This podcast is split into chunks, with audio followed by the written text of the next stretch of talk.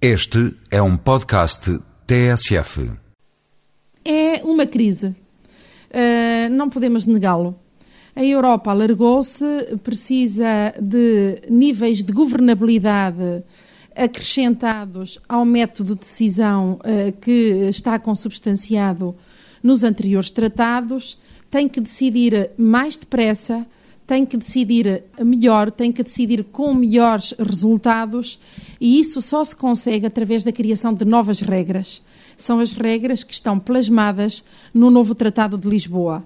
Uma maioria no Conselho, que sabemos que é um órgão forte da União Europeia, o Conselho onde estão representados os governos europeus e não uma unanimidade necessária que delonga muito mais os consensos e torna os resultados muito mais escassos.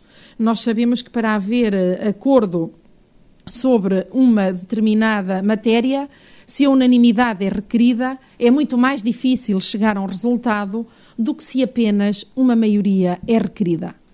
E tudo isso está em causa uh, com uh, a aprovação do novo Tratado de Lisboa pelo referendo, neste caso, de, da Irlanda.